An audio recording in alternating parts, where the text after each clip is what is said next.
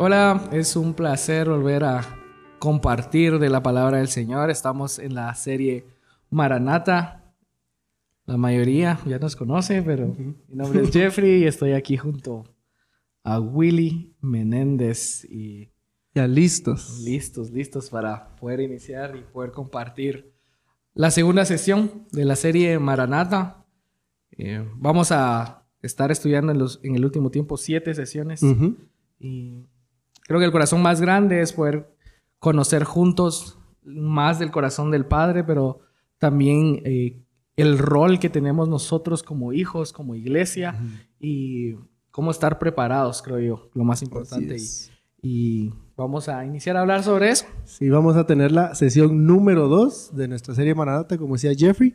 Y en la descripción de este video o podcast, ahí va a estar el link con todo lo que vamos a hablar. Ahí están todas eh, las notas y también puede aparecer ahí en, pantalla para que sigan la lectura y, y, pues como no se trata solo de escuchar, sino se trata de, que crezcamos todos juntos, ¿verdad? Y, dejar que la palabra sea la que nos, nos instruya, ¿verdad? Sí, y yo creo que una de las cosas más importantes es como buscar cómo crecer, pero a la luz de la palabra también escudriñar qué es lo que estamos eh, estudiando o queriendo crecer, ¿verdad? Entonces creo que parte de eso es la, importancia que de dejar las notas para que las personas puedan ver y tomar el tiempo y, crecer juntos en la palabra del Señor.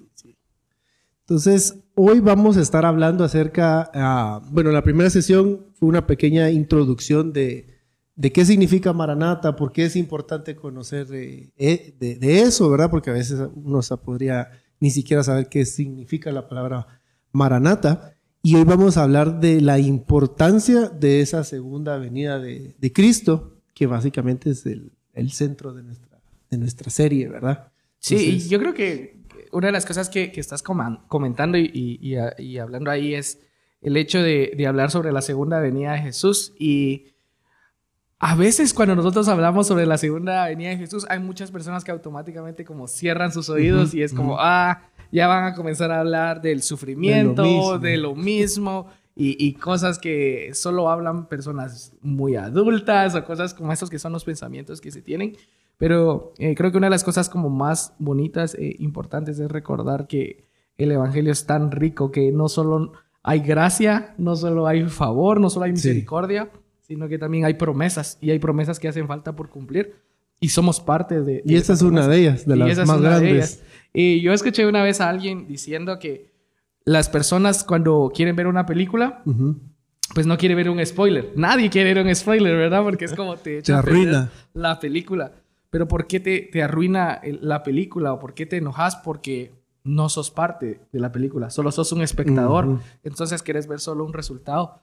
Pero la oportunidad que nosotros tenemos como iglesia de, estudiar la segunda venida de Jesús es ser parte, ser protagonistas. Y, y el protagonista se mete en el papel. Sí. Y ah, conoce la historia. y conoce la historia porque eh, a lo largo del tiempo hemos visto varias películas donde el personaje cambia su, forma de alimentarse o se mete al gimnasio porque lo requiere su, personaje. Y, yo creo que una de las cosas que a veces nos hace falta entender es que Jesús va a regresar. Así es. es eso ya, ya es eh, algo que, que estamos anhelando, porque si no estamos anhelando que Él regrese, ¿Cuál es la razón de que sigamos congregando? ¿Cuál es la razón de que sigamos compartiendo de, su amor, verdad? Porque al final fueron instrucciones que, Jesús dio de vayan, hagan discípulos. Y no queda allí. No. O sea, una de las cosas más increíbles es saber que Él va a regresar. Pero también nos está haciendo una invitación a que seamos partícipes, no espectadores. Y yo creo que es una de las cosas como... Y eso que sí está amarrado a lo que hablábamos en la primera sesión, que la, de la manera que miremos el futuro o de la manera que lo entendamos, va a darle forma a cómo vivimos el presente, ¿va? Definitivamente. Porque si, como vos decís, anhelamos que Él regrese, mis decisiones, la manera en que invierto mi vida, mis recursos, mi tiempo, mi dinero, va, a ser bien, bien diferente, ¿va? Totalmente. Y, cambia de una vez tu, tu, estilo de vida, porque, por ejemplo, cosas que ya no son como llamativas, si lo podemos llamar en este tiempo, es como no escuchas nadie hablando de santidad. No. No hablas hablando nadie de, pureza. ¿Por no está de, moda. Porque no es atractivo. o sea, es más fácil hablar de otras cosas que de eso. pero parte de que Jesús viene por una iglesia pura y santa es santidad, ¿no? Y, y, no se habla. Entonces, cuando entendés tu rol, tu, la parte que te corresponde a ser protagonista, si le llamamos así, porque al final se trata de Jesús, pero Jesús viniendo por su, por su iglesia. Por su iglesia. Y entonces, al final, aunque nos querramos salir de la ecuación, no podemos porque estamos siendo parte de. Y, pero entendemos que entender que es una novia sin mancha y sin arruga. Entonces, ¿qué significa eso? Y eso solo es a la luz de la palabra. Y vamos a aterrizar un poquito en la escritura para dejar de compartir solo ideas o pensamientos. Y eh, vamos a leer Salmos 119. 119, 160. 160. Dice, la suma de tu palabra es verdad y cada una de tus justas ordenanzas es eterna.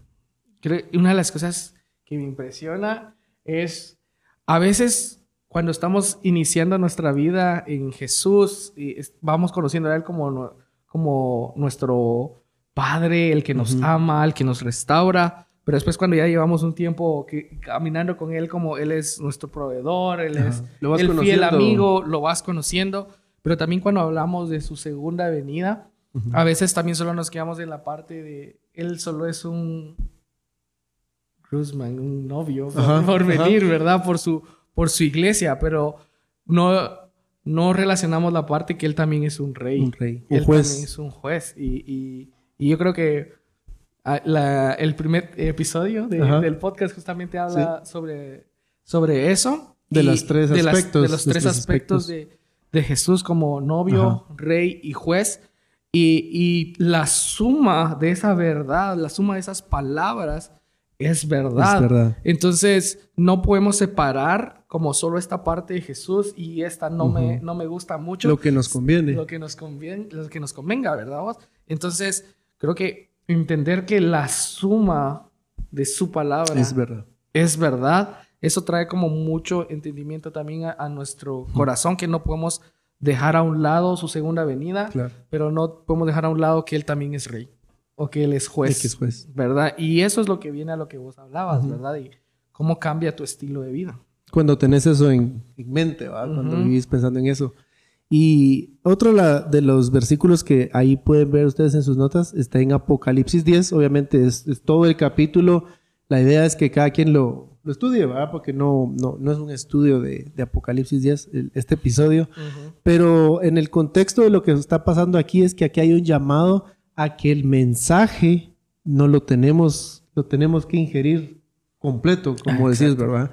Y, el mensaje de, Cristo, el mensaje de la, realidad de que Él es novio, la realidad que Él es rey, la realidad que Él es juez, no tiene que quedarse solo en nuestra mente como mera información, como decir, bueno, ya sé que estos tres aspectos son parte de, Jesús, a quien yo espero, sino tengo que eh, pedirle al Espíritu Santo que me traiga más revelación, entender qué significa para que cuando ese mensaje llegue a mi vida, me impacte y me transforme y de lo que estoy comiendo, de eso yo también voy a hablar, hablar y compartir a los demás. Definitivamente, y yo creo que eso va muy de la mano con esto que estamos hablando, porque si la suma de, sus palabras es verdad, ¿cuáles son sus palabras? ¿Verdad? ¿Cuáles son sus palabras? Y la única forma es ir a la escritura y ver qué es lo que dice acerca de eso. Y, como lo comentabas, eh, justamente Apocalipsis 10 habla sobre un ángel viniendo con, con Juan y le entrega literalmente un, librito, ¿verdad? Y, y, le dice, cómetelo. y, y, la misma escritura relata que Juan lo toma y lo come.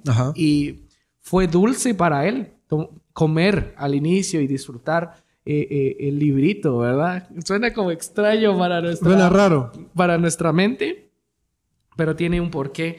Y, y después dice que cuando eh, llegaba a sus entrañas lo sentía como amargo y le constriñía, mala redundancia, las entrañas.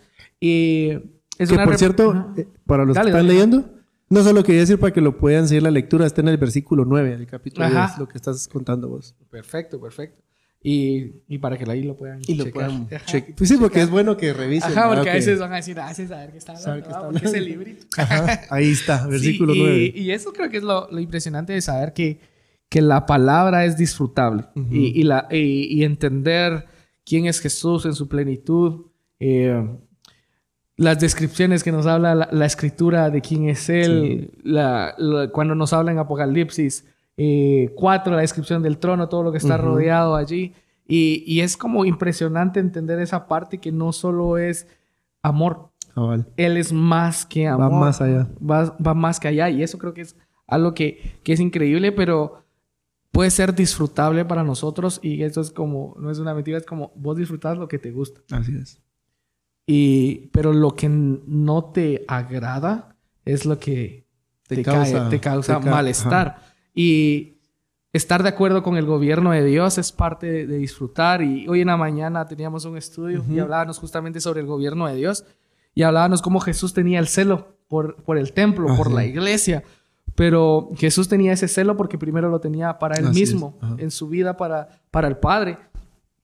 Y a veces eso es lo que pasa, no tenemos ese disfrute de, de la palabra completa porque hay áreas que no queremos entregarle al Señor o no queremos hablar de santidad porque queremos seguir pecando. Así es. No queremos hablar de, cam- de- de caminar en rectitud porque nos gusta todavía ir por otros extravíos, ¿verdad? Entonces, no queremos hablar de eso porque no queremos ser gobernados. Y ahí es donde, por eso, si leen todo el capítulo, van a ver de que es dulce al inicio, pero cuando entra se vuelve amargo. Ajá. Porque como vos decís, no estamos en acuerdo con esa. con- podemos muchas verdades, pero una verdad en específico que no estemos en acuerdo, cuando es revelada, es como, no, no, no. Te me gusta, incomoda. me incomoda. Te incomoda Ajá. totalmente. Y, y creo que una, una parte como bien sencilla y práctica, porque quizás van a decir, yo estoy esperando que me digan todo lo que es Jesús y eso, y es como, te va a llevar toda la, la vida a seguir aprendiendo de Jesús y, y creo que aquí con Willy nos ponemos en una posición de seguimos aprendiendo. Hay cosas que hemos aprendido y queremos Y seguir. seguimos. y queremos seguir y, y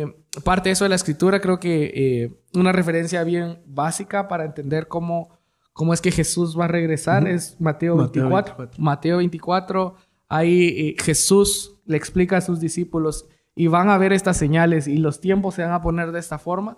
Y, y yo creo que eso es algo que todo hijo de Dios debería saber y todo hijo de Dios debería conocer y considerar en algún momento como, "Oh, esto es lo que puede y- pasar. y cuando lo conoces, sos empujado a, a compartirlo. Total.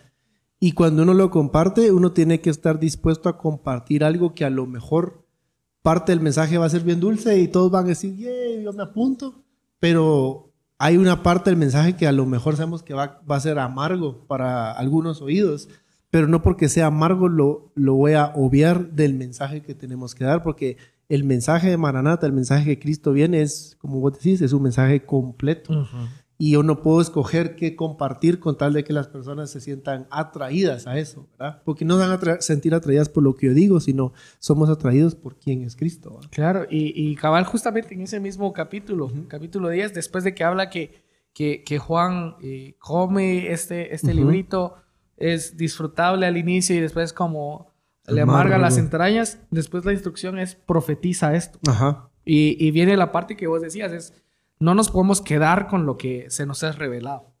Tenemos que aprender a, a compartirlo y, y darlo con amor, con la guianza que, que el Señor nos está dando. Entonces, esa es la invitación que al entender que Jesús viene, tenemos que tener la preparación que tenemos que tener. Pero también eh, es la invitación a ser disfrutable, Ajá. a dejar gobernarnos por Él.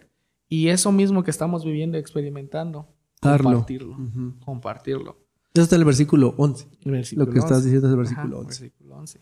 Y yo creo que esa es una de las cosas como más importantes como entender es, es verdad que, que, él, que él está por regresar y también ahí tenemos la referencia de Hechos, Hechos. capítulo 1. Se los voy a leer. Igual va a estar en pantalla. Hechos 1, 10 al 11. Dice, ellos se quedaron mirando fijamente al cielo mientras él se alejaba. De repente se les acercaron dos hombres vestidos de blanco, que les dijeron, Galileos, ¿qué hacen aquí mirando al cielo? Este mismo Jesús, que ha sido llevado de entre ustedes al cielo, vendrá otra vez de la misma manera que lo han visto irse. Eh, a lo que hablábamos antes es antes de iniciar esto, era como eh, el Padre eh, al inicio de la creación, cuando entró el pecado, se perdió esa, esa, relación tan cercana que había y la misma Biblia habla que, que el Padre no puede estar cerca del pecado. Y, nosotros ya nacimos en una naturaleza, pecaminosa.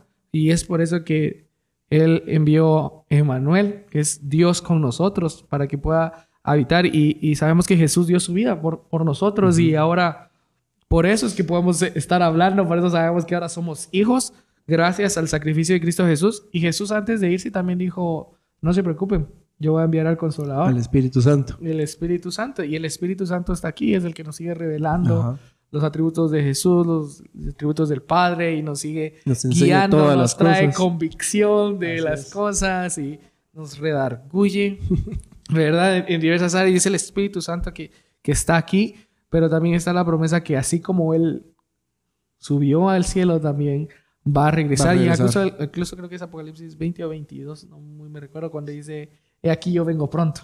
Dice que Él habla que, que viene pronto. Entonces, Él, él viene. Él viene pronto y Él no es hombre para mentir. Y está esa promesa de que Él va a venir. Y yo creo que una de las cosas que debe apasionarnos es que eso es verdad.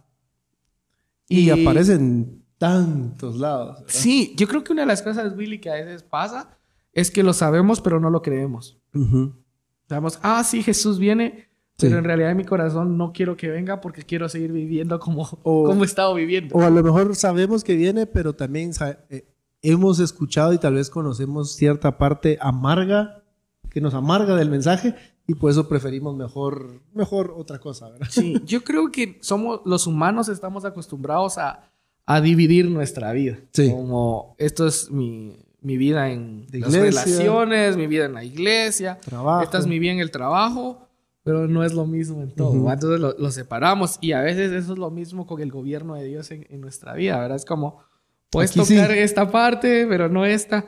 Y entonces a la luz de la palabra eso comienza a confrontarnos y eso es lo que cambia muchas cosas, la, forma en que nosotros vamos a vivir y, y, parte de eso es creer que Él va a regresar, porque a veces lo sabemos, pero no queremos que Él en realidad regrese porque es como si Cristo viniera ahorita es la clásica que siempre se ha hablado, ¿verdad? Pero esto no es con el afán de, crear temor ni eso, sino es como si nuestro caminar con Cristo no está siendo por amor, entonces hay que encontrar dónde perdimos ese primer amor. Porque cuando algo se convierte en carga es porque dejó de ser disfrutable. Y entonces Jesús es tan bello, tan amoroso, tan justo, tan real como para dejar de ser disfrutable. Así es. Y creo que la vez pasada hablábamos como, como, como seres humanos, por ejemplo, nuestro sentimiento de plenitud es corto. O nuestro sentimiento de felicidad es corto. Es como, solo somos un ratito felices. Nos emocionamos por, gozo, pero épocas. Dios es eternamente bello, eternamente gozoso, con eterna gracia. O sea, no deja de, de, fluir eso de Él porque es su esencia. Y eso es lo que olvidamos. Pero también la escritura nos habla que cuando la venida de Jesús esté cerca, hay muchas cosas que van a estar pasando. Y van a ser evidentes. Y van a ser evidentes. y, y, eso choca mucho con, con, nuestra fe porque siempre hemos creído que seguir a Jesús es resolver nuestros problemas. Y, y creemos que la segunda venida de Jesús es como, ya se va a acabar todo el problema. Se acaban todos mis problemas y me voy al cielo. Ajá, y es como el pase a, a la tierra de no sufrimiento, que es parte de una promesa, pero no podemos creer que el hecho de que estemos en esta tierra ya no vamos a tener tribulación, que ya no vamos a tener ni... ni que vamos a escapar de, de, todo. Sí, y, y, hay un montón de, de corrientes, ¿no? pero lo que hablábamos la última vez, creo que estamos conscientes a, la luz de la palabra que una de las cosas es que como iglesia vamos a, a defender el nombre de Cristo, vamos a pararnos firmes aún en medio de, de muchas circunstancias y hay cosas como ideología de género que ya están pasando. Y la iglesia a veces está callada y, no dice nada, pero el punto es que el mundo ya está cambiando. Hay cosas que ya están pasando y se están empeorando y hemos escuchado testimonios de, de lugares o iglesias en, en, otros países donde por no atender a las nuevas instrucciones del gobierno se han metido en problemas, pero porque han defendido su fe. Han defendido su fe de, de querer seguir creciendo y cosas como ahorita COVID, ¿no? Que viene a traer tanto. Mover tanto y, solo una nueva variante y ¡boom! Todo se mueve y, y todo cambia tan rápido. Y, y, pareciera que en vez de ir como mejorando, todo se va empeorando. Y yo hablaba la última vez con, creo que era con mi papá, sobre esto, y es como, esto va a empeorar, no, no va a ir, para mejor. No, va, no va para mejor. El punto es cómo nos mantenemos firmes. Cómo nos mantenemos firmes. Y por eso cabal ahí está Malaquías 3.2. Malaquías 3.2 dice, ¿y quién podrá soportar el tiempo de su venida? Es una pregunta. ¿O quién podrá estar en pie cuando Él se manifieste? Porque Él es como fuego purificador y como jabón de lavadores. Sí, y eh, es, creo que la, forma en que, que, finaliza este versículo es una de las cosas que más me encanta porque es como, es como fuego purificador y como jabón de lavadores. Pero habla de quién puede soportar al inicio, ¿no? ¿Quién, ¿Quién, puede soportar? Porque hay muchas cosas, muchas presiones del mundo, muchas presiones de, de la sociedad que, que, van a venir a, tu vida, pero al final vas a ser refinado. Sí. Pero hay una canción, eh, creo que es de Maverick, donde habla de refinarnos. Y yo como, yo quiero cantar eso, pero, sé que es bien duro. O sea, todos lo cantan porque, porque, porque suena bien, suena bien o purifícame, refíname, pero el punto es cuando todo está difícil, está complicado y es... Y nos esté refinando realmente. nos esté refinando. Ajá, porque cuando viene el refina, cuando venga ese refinamiento, eh, bueno, hay, hay, diferentes procesos de refinamiento en nuestras vidas, ¿verdad? pero hablando de este, de, los tiempos finales, cuando venga ese refinamiento sobre la iglesia, porque vos decías, viene por una iglesia pura, limpia, sin mancha, ¿verdad? Tiene que haber un gran refinamiento y, se hace la pregunta aquí, ¿quiénes van a soportar? ¿Quiénes, se van, ¿quiénes van a estar de pie? Pues yo, yo considero que los que van a poder mantenerse en pie durante ese proceso van a ser aquellos que durante este tiempo el Espíritu Santo les ha revelado quién es Él y van a entender la historia completa que van a decir, bueno, viene este, esta dificultad y yo me apunto porque yo sé lo que la palabra dice proféticamente que va a suceder. Entonces yo, yo sigo empujando, yo sigo manteniéndome y no me voy a, no voy a ceder ante lo que el mundo me ofrezca. Porque eso es lo que va a pasar. El, eh, el enemigo va a ofrecer tanto para que nos escapemos de ese momento que incluso la palabra dice que aún de, la misma iglesia muchos van a negar su fe en ese momento y no van a dar la talla, no van a poder soportar.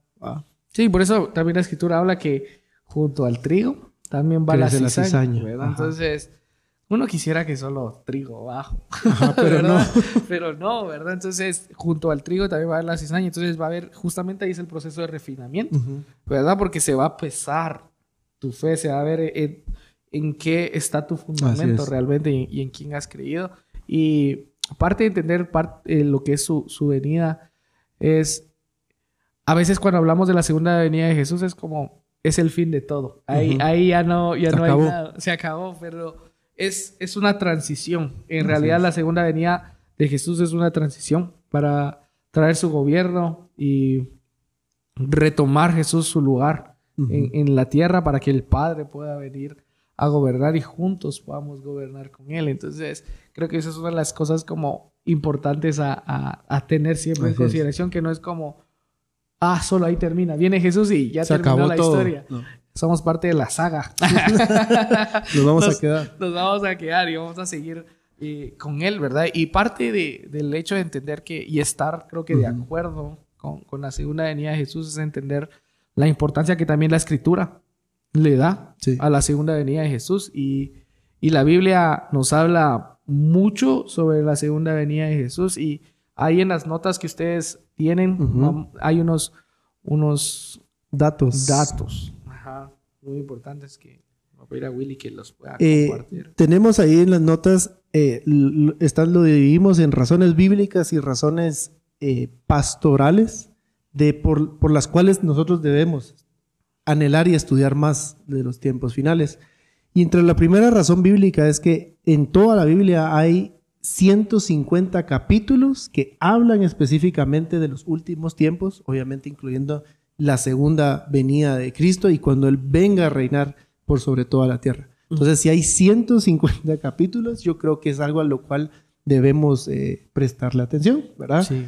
Y, como vos decías al inicio de, cuando empezamos a hablar hoy, ah, hay un montón de cosas que uno puede desear estudiar y crecer y, y está bien, pero este tema en específico, por alguna razón, bueno, no es por alguna razón, el enemigo ha querido traer tanto temor sobre la iglesia para que, ay, qué miedo leer acerca de eso, qué miedo saber del tiempo final. Y nos estresamos por esos datos que decimos, mejor no quiero saber, porque nos lo han pintado a través de películas, eh, tal vez mi abuelita me lo contó de cierta manera, que ya no quiero saber nada, pero si hay 150 capítulos en la Biblia que se hablan de esto, nosotros deberíamos anhelar conocer más de esto, ¿verdad? Entonces, en la segunda que les pusimos acá, dice, por cada vez que en la Biblia se menciona acerca de la primera venida de Jesús, cuando el Señor Jesús nació, por cada una hay ocho que hablan de la segunda venida. O sea, la segunda venida es importante que, como vos decías también, la anhelemos. Pero yo no puedo anhelar algo que no conozco. Exacto. Yo no puedo anhelar y desear algo de lo cual yo soy ignorante. Ujú. Entonces, si en la Biblia se habla tanto de esto, yo tengo que meterme a estudiar esto. Yo quiero conocer más de esto. Y esa es la razón por la cual estamos haciendo estos siete podcasts. Porque el Señor nos ha llamado a que compartamos de que Él va a regresar. Y puede sonar, como también decíamos, tan, ah, tan repetitivo, ya se sabe que va a venir. Pero no se mira que lo anhelemos al Señor. Exacto. No se nota, ¿va? Ujú. Exacto. Y, y esos 150 capítulos representan un 26%. 26% de la Biblia. 26% de la Biblia. Entonces, hay un gran Más de un cuarto. más de un cuarto que habla sobre la, la segunda venida de Jesús y, y siempre ponemos el ejemplo de, de- creo que vivimos una época en la que muchos amigos cercanos estaban comprometiéndose y queriendo casarse cuando comenzamos a hablar justamente de, de esto y, y esa imagen de escuchar cuando alguien se va a casar como por ejemplo de esos hombres que querés ir al gimnasio y Te preparas. así fisiquín dirían aquí, ¿verdad? Así hacer mucho ejercicio, te preparas y todo, pero también ves los detalles de la boda y todo. Y, y las mujeres lo mismo porque Ajá. quieren Porque su mejor versión, dársela a esta persona, ¿verdad? Porque ha habido un compromiso primero. Así es. Ha habido un compromiso, ha- se han conocido y, y han reconocido que valen la pena.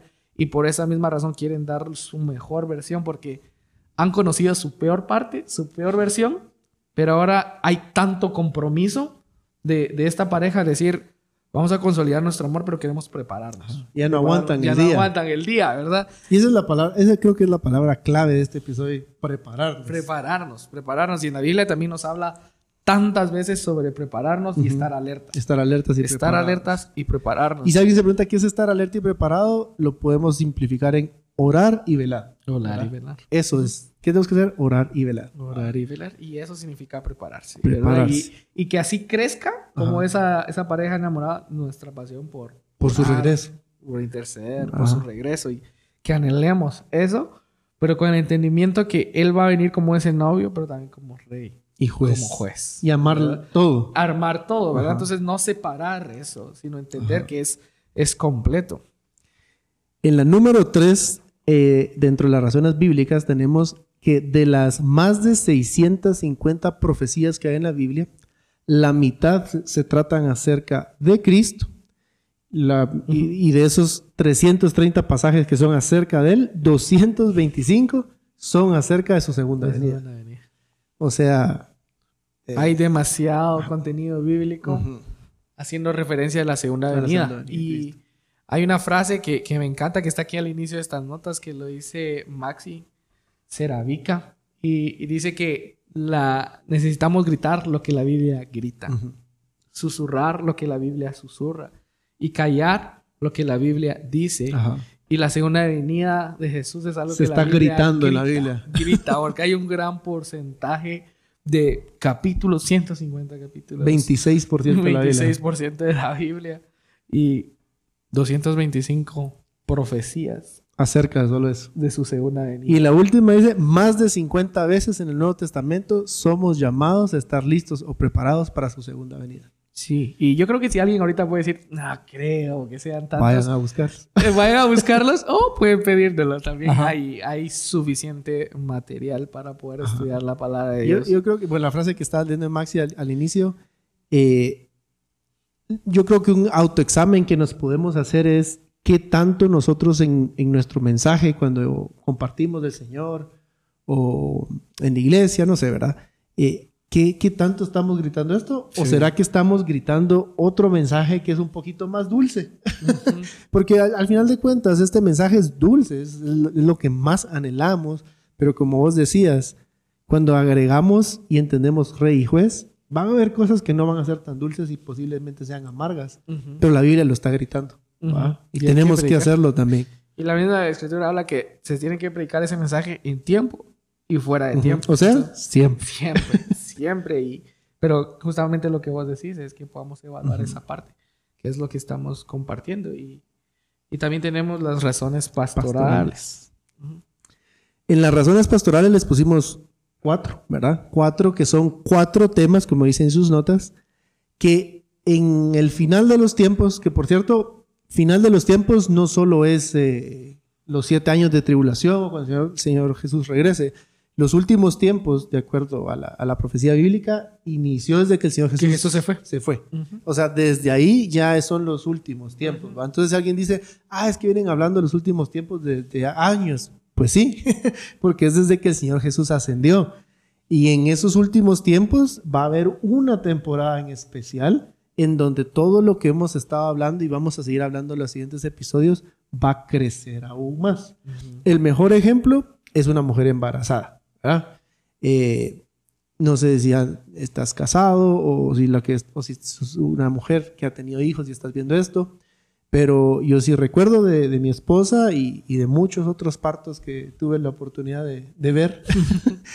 eh, los, los dolores de parto, bueno, la, la, mujer va al hospital cuando hay cierta, cierto tamaño de dilatación y, las dilatas, y, y el dolor dura cierta cantidad de tiempo, es uh -huh. cuando hay que ir. Menos de eso, de poca intensidad, te quedas en casa. Uh -huh. Entonces, todo lo que hemos ido hablando son esos pequeños dolores de parto en los últimos tiempos.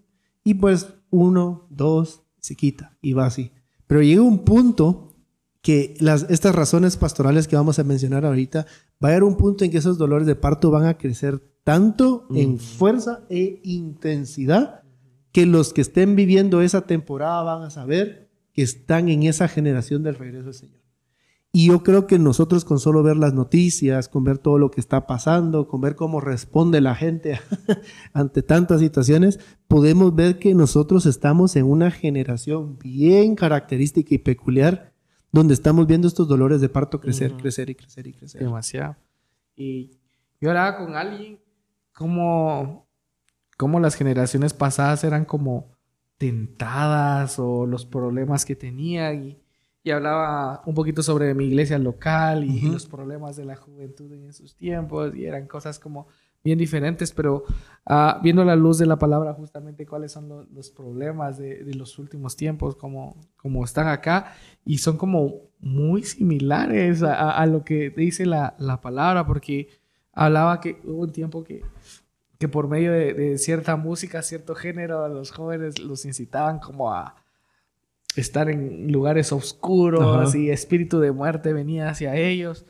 Pero no era como algo tan fácil de ver o escuchar como ahora, como la lujuria, por ejemplo. Ahora, ahora en todo lugar, en todas redes sociales, uh -huh. en todo, eh, todo, las letras de, de, las canciones, los videos, todo, todo, es sobre lujuria y es tan evidente Ajá. y cómo es tan fácil caer en cierta Ajá. forma. Si no estás atento, es tan fácil. Y también fíjate que, que lujuria eh, obviamente uno inmediatamente piensa en algo sexual, pero lujuria también es, es, es un deseo desenfrenado por dinero, por, por fama, por redes sociales, todo eso. Todo, ¿verdad? todo. O sea que esto nos afecta a todos. A todos.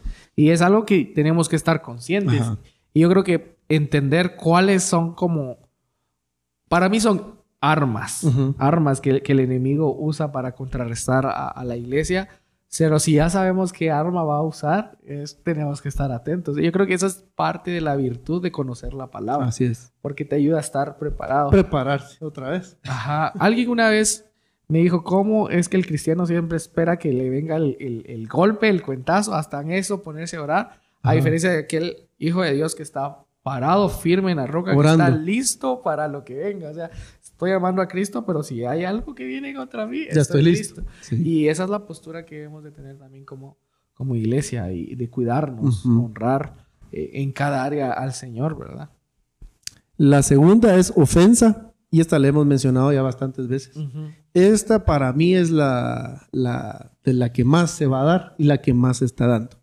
Se va a ofender el que no conoce a Cristo, totalmente se va a ofender ante, la, ante el refinamiento que vos hablabas, pero también el cristiano, también el que es el que va a la iglesia todos los domingos, también el que a lo mejor conoce parte de esta historia. Pero si no conocemos toda la historia completa bíblicamente, cuando venga un refinamiento sobre la iglesia, yo como cristiano me puedo llegar a ofender en contra del Señor Jesús y mi corazón se puede endurecer. Entonces, esta es una que tenemos que, como vos decís, estar listos y evaluar mi vida, porque vivimos en una cultura fácilmente ofendible. Ponemos algo en, las redes sociales y se ofende. Y la, ofensa crea división. Y la ofensa crea división. La ofensa crea división. Y eso es lo que el enemigo quiere. Y por eso que es tan fuerte, ¿verdad? Porque de uno se lleva a otro, a fulanito, a fulanito, y va creciendo y va creciendo, y la división. Y es bien fácil, ahora vemos gente ofendida porque si uno se puso la vacuna y el otro no, si este usa mascarilla y el otro no, y, nos ofendemos por cosas tan, sin sentido. ¿Cómo va a estar entonces mi corazón a la hora que el Señor Jesús diga, yo regreso, voy a poner mi gobierno por sobre todos y vengo a refinar la iglesia? Entonces, si me ofendí por una mascarilla, por una vacuna. no sé cómo voy a responder ante lo que Jesús va a hacer en la tierra. Y cuando habla que Jesús viene acá y camina y, y su vestimenta roja destruye a sus enemigos. Es sangrienta, es una escena muy muy fuerte, si lo podemos llamar así, pero es parte de su justicia. y, ahí es, donde, ajá, exacto. Y entonces, ¿qué tanto está tu corazón trabajado en, la ofensa? Y esa es una invitación también como estamos siendo ofendidos por alguien o por una circunstancia y cómo estamos reaccionando hacia eso. ¿Estamos afrontando o estamos dividiendo? Guardando. Y guardando. Entonces, eso es algo que, que, tenemos que pensar mucho y evaluar nuestro corazón a la luz de la palabra. Y la tercera, que es el temor. Otro grande en este tiempo. Otro muy grande. Y, y es una generación que teme al, qué va a decir la gente. Debe a, lo que está pasando, pero la escritura me encanta porque dice que solo el perfecto amor del Señor puede echar fuera todo temor y el temor es la ausencia de una relación íntima y personal con el Padre, porque si tenemos una relación personal con Él, no hay miedo que pueda crecer en nuestro corazón. Porque, Él echa fuera ese temor. Él echa fuera ese temor. Él es completo en nosotros. Y el temor es una evidencia de una falta de relación personal con el Señor.